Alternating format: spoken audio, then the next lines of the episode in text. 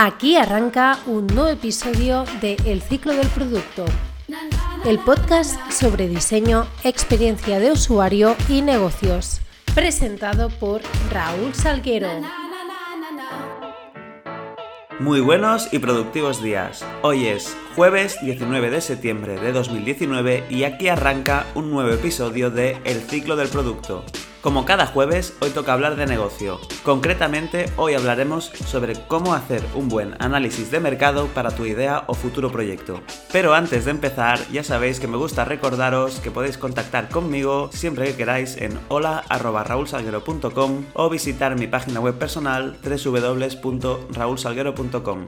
En este site encontraréis el espacio dedicado a 100 ideas de negocio, que para los que no lo sepáis es el proyecto que creé al inicio de este podcast donde simplemente introduciendo tu correo personal recibes durante 100 días, cada día a las 9, una idea de negocio que he creado yo. Esas ideas las he redactado observando necesidades que he ido viendo en mi entorno y que quién sabe si puede ser el proyecto que siempre he estado buscando. Si queréis más información sobre este proyecto lo tenéis en 100ideasdenegocio.raulsalguero.com. Allí podéis suscribiros y en la sección de preguntas frecuentes conocer todo sobre el proyecto. Como veréis, los que ya estáis suscritos, algunas ideas son más factibles de realizar sin apenas conocimientos técnicos y en otros se necesita un gran desarrollo. Todas las ideas, como sabéis, se pueden simplificar al máximo y se pueden adaptar a cada mercado. De todas maneras, si necesitáis algún tipo de ayuda, siempre me podéis enviar un correo. Quién sabe si os puedo echar una mano o convertirme en vuestro socio. Yo ahí lanzo la propuesta y ya sabéis, mi correo siempre está disponible. Y ahora ha llegado ya el momento de ver cómo hacer un análisis de mercado, pero antes os quiero enseñar una herramienta que os va a enamorar. ¡Empezamos!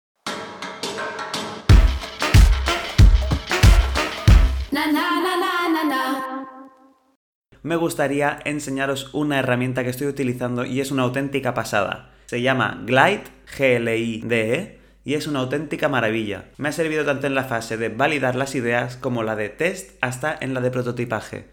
Esta herramienta la descubrí en Product Hunt, que por cierto es una página web que consulto cada día ya que aparecen productos y aplicaciones novedosas, la gente las puede valorar, las pueden comentar, está muy bien, os la recomiendo.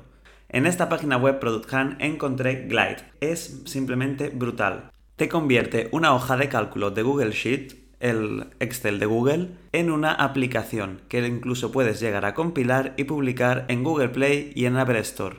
Al tratarse de datos alojados en una hoja de cálculo de Google, no hay problema, actúa como base de datos. Además, la interfaz se personaliza según el número de pestañas que tenga esa hoja de cálculo y puedes ver en tiempo real cómo quedaría la aplicación. Imagínate una aplicación como las que tienes instaladas en tu smartphone donde esos datos, esa información que se está mostrando está alojada en una hoja de cálculo. Eso es Glide. Sus creadores ya lo dicen, que al final todos los días escuchaban ideas muy buenas de sus colegas, de sus compañeros de trabajo, de sus familiares, donde hablaban de hacer aplicaciones para el trabajo, para nuevas ideas, o simplemente aplicaciones tontas para tener un control de una excursión entre amigos, mil cosas. Todas estas personas tenían esas ideas pero no conseguían poder crear una aplicación, no tenían esos conocimientos técnicos. Los creadores de Glide se les ocurrió crear esta página web.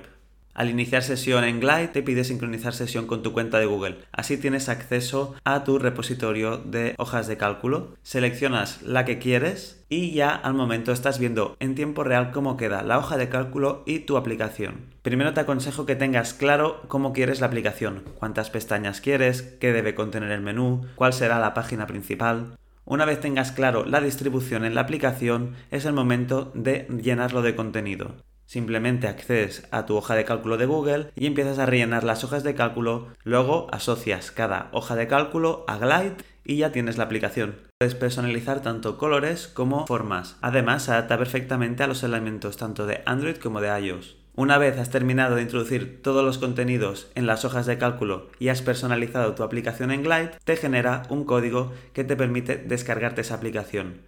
Realmente no es bien bien una aplicación nativa, sino que es una Progressive Web App, que es una página web que te da la opción de anclarla en el menú principal de tu smartphone. Si queréis, en otro episodio hablaremos en más profundidad de las Progressive Web Apps.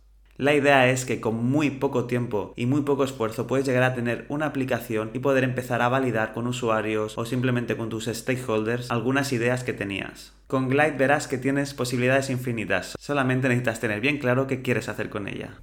Os invito pues a probar esta herramienta en glideapps.com. Allí veréis que hay incluso templates donde poder configurar rápidamente vuestra hoja de cálculo para realizar aplicaciones de todo tipo. Y ahora sí, nosotros pasamos a ver cómo hacer un buen análisis de mercado antes de lanzar una idea o un proyecto.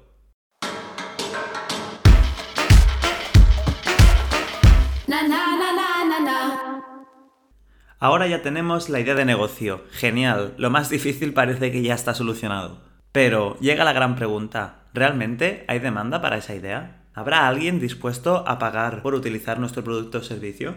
Lo primero que hay que hacer para analizar el mercado es validar si hay una masa mínima crítica de mercado que sea suficiente para vivir de nuestra idea. Para comprobar esto hay distintas herramientas. La primera técnica se llama círculos cercanos. Es un primer tanteo más informal donde se explica tu idea de negocio a los círculos más cercanos, a la familia, a los amigos. Con esta técnica puedes buscar perfiles de personas muy dispares y no te limites solo a los que piensan como tú, porque eso no tiene ningún valor. Toma nota del feedback que ellos te den y sobre todo haz hincapié en los comentarios más negativos. Y no es simplemente los que dicen que esto ya existe o esto no va a servir, sino los que buscan las debilidades de tu idea. A cuantas más personas se lo contéis, más grande será la muestra y por tanto la técnica de círculos cercanos funcionará mejor. Una vez has recogido esos datos más cualitativos en pequeña escala, es el momento de ver datos cuantitativos a gran escala, es decir, la tendencia del mercado. Existen diversas herramientas gratuitas para poder hacerlo, como por ejemplo Google Trends. Con esta herramienta veremos rápidamente las tendencias de búsqueda de productos y servicios, los podremos comparar entre ellos y ver en qué zona geográfica hay más demanda.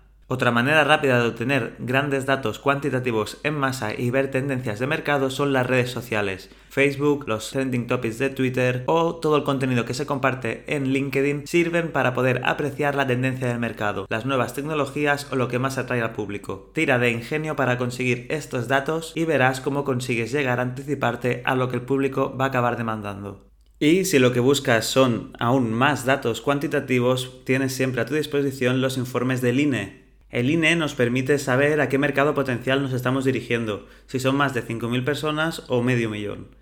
Estos estudios, accesibles por todo el mundo, son la mejor manera para conseguir datos cuantitativos para ver si nuestra idea tiene potencial en España.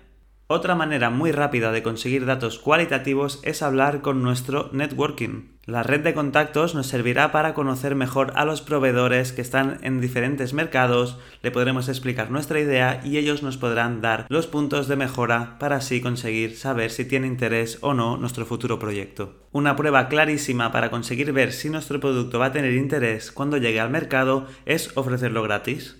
Lo importante es conseguir testear el interés del público. Ofrece una pequeña muestra gratuita antes de desarrollar todo el proyecto completo. Márcate unos KPIs o unos datos objetivos y si consigues superarlos, tira adelante con el desarrollo. Otra estrategia es justamente al contrario. ¿Por qué no lo haces de pago? Y si lanzas lo que se llama fake door, al final es vender tu idea sin haberla realizado. Podría ser como un crowdfunding donde si consigues llegar al objetivo que te habías marcado, lo llevas adelante y si no, pues no pasa nada.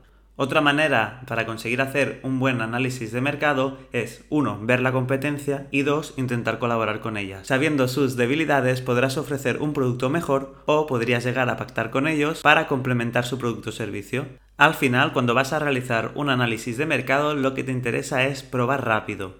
Cuando antes consigas los datos, antes sabrás que debes modificar en tu idea y antes podrás evitar que el desarrollo acabe mal. Al final te interesa lanzar algo al mercado que la gente necesite y esté dispuesta a pagar por ello. Como sabes, los datos son poder, así que trata de conseguirlos de todas las formas. Reacciona rápido y si ves que tu idea no funciona, pivota. Hacer un buen análisis de mercado nos asegura poder lanzar el producto con más éxito. Y ahora que ya sabemos un poco más sobre análisis de mercado, ya podemos dar por finalizado el sexto episodio del ciclo de producto. Recordaros que podéis volverlo a escuchar siempre que queráis tanto en Spotify como iVoox como Apple Podcast, así como en mi página web personal www.raulsalguero.com, donde veréis, además de los episodios, las notas del programa. Además, siempre que queráis tenéis a vuestra disposición mi correo hola@raulsalguero.com. Estaré encantado de recibir noticias vuestras, sugerencias, preguntas, todo tipo de feedback, ya lo sabéis, es bienvenido. Ahora sí, me despido hasta el próximo martes donde hablaremos sobre diseño y experiencia de usuario. Concretamente hablaremos sobre el viaje del usuario o Customer Journey. No olvidéis dejarme vuestras valoraciones y suscribiros a este podcast y todo feedback es bienvenido. Hasta la próxima.